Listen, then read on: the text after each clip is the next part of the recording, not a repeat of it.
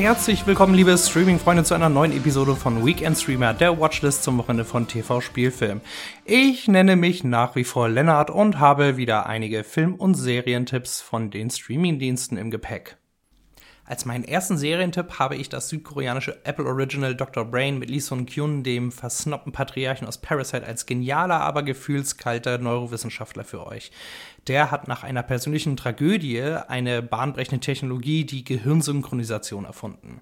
Damit lassen sich die Erinnerungen von Toten auf lebendige Menschen übertragen. Nach einem Selbstversuch kommt der Hirnforscher dann einer Verschwörung auf die Spur, die auch das Schicksal seiner Familie betrifft. Auf Südkorea kann man sich momentan einfach verlassen.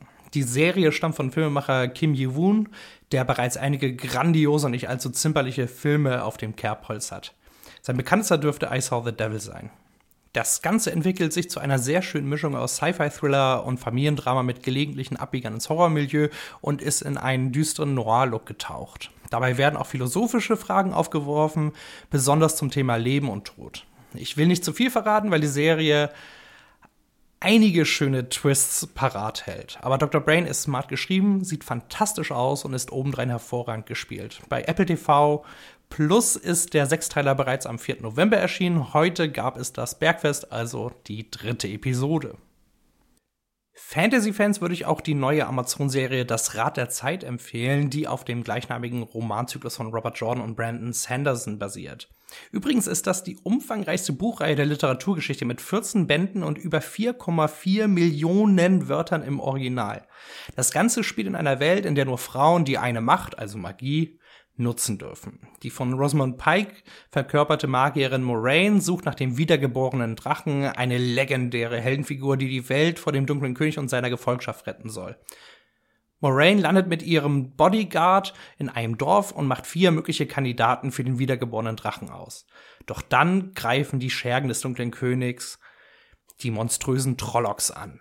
Die Serie schafft es ganz gut, den Erzählknoten der Vorlage zu lockern, um Unwissenden wie mir die Welt und die Geschichte zu verklickern. Zwar habe ich mir auch manchmal am Kopf gekratzt und mich durch Wikipedia und Fanwikis äh, zu den Büchern durchgelesen, aber meiner Ansicht nach war das der richtige Schritt, um den Stoff konsumierbar zu machen. Leider sind manche der Figuren wirklich dünn gezeichnet, zumindest in den ersten drei Folgen, die ich sehen durfte und jetzt bei Amazon Prime Video zur Verfügung stehen. Auch die Action ist manchmal etwas wirr und die Trollocs sehen nicht immer wie in einer High-End-Show aus. Ansonsten sieht die Serie wirklich gut aus. Ich würde das Rad der Zeit nicht als neues Game of Thrones bezeichnen, aber als ordentliches Futter für Fantasy-Fans. Auch für Musical-Fans habe ich etwas, beziehungsweise Netflix etwas für euch. Nämlich den Film Tick Tick Boom von Spielfilm-Regie-Debütant Lin-Manuel Miranda, der mit Hamilton den Broadway erobert hatte. Darin spielt Andrew Garfield den viel zu früh verstorbenen US-Komponisten Jonathan Larson, auf dessen Kerbe das Hitmusical Rent geht. Der Film basiert auf dem gleichnamigen autobiografischen Bühnenstück von Larson, der sich in den 90ern als Kellner über Wasser hält und mit seinem Musical nach mehreren Jahren Entwicklungszeit groß rauskommen will. Dabei plagen ihn aber Sorgen, Nöte und Selbstzweifel und auch die AIDS-Krise, die äh, einige seiner Freunde betrifft. Miranda hat ein herzliches Denkmal über eines seiner großen Vorbilder inszeniert. Dabei glänzt der Film mit Andrew Garfield in der Hauptrolle, den tollen Liedern und dürfte einige Zuschauer zu Tränen rühren. Wer Bock auf einen kleinen, aber feinen Thriller hat, sollte sich mal Alone, du kannst nicht entkommen, auf Sky Ticket reinziehen. In Sachen Story ist das US-Remake des schwedischen Films Night Hunt die Zeit des Jägers schön einfach gehalten. Eine Frau wird nach einer Autopanne von einem unheimlichen Typen mitgenommen und der stellt sich als sadistischer Entführer heraus, der es exklusiv auf Frauen abgesehen hat. Dafür gibt es sicherlich keinen Originalitätspreis, aber in Sachen Atmosphäre macht der Film ganz viel richtig. Ich finde es auch sehr gut, dass sich der Film nicht mit irgendwelchen unnötigen Subplots aufhält, sondern sich auf den Überlebenskampf fokussiert.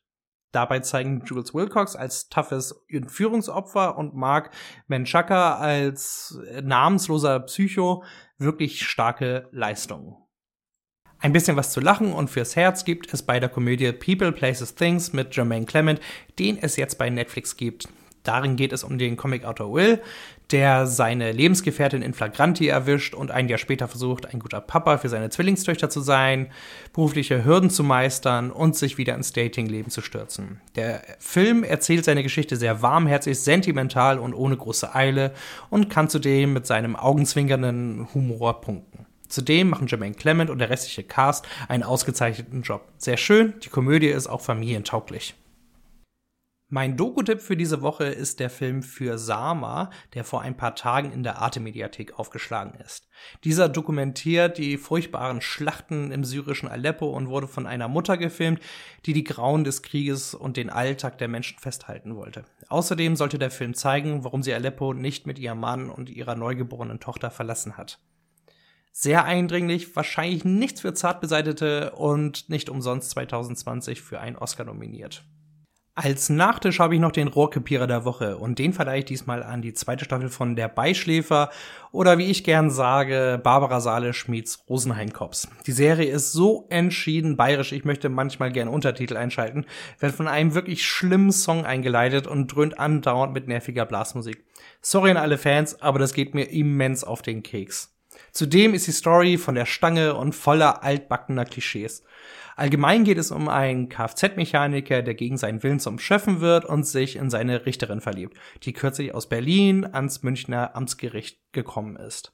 Die zweite Staffel ist für mich ein kleines bisschen besser, weil der rote Erzählfaden besser zu erkennen ist und ja, hier und da muss ich auch mal schmunzeln. Doch unterm Strich fallen die Gags und der Klamauk viel zu oft flach, was für eine Comedy nichts Gutes bedeuten kann.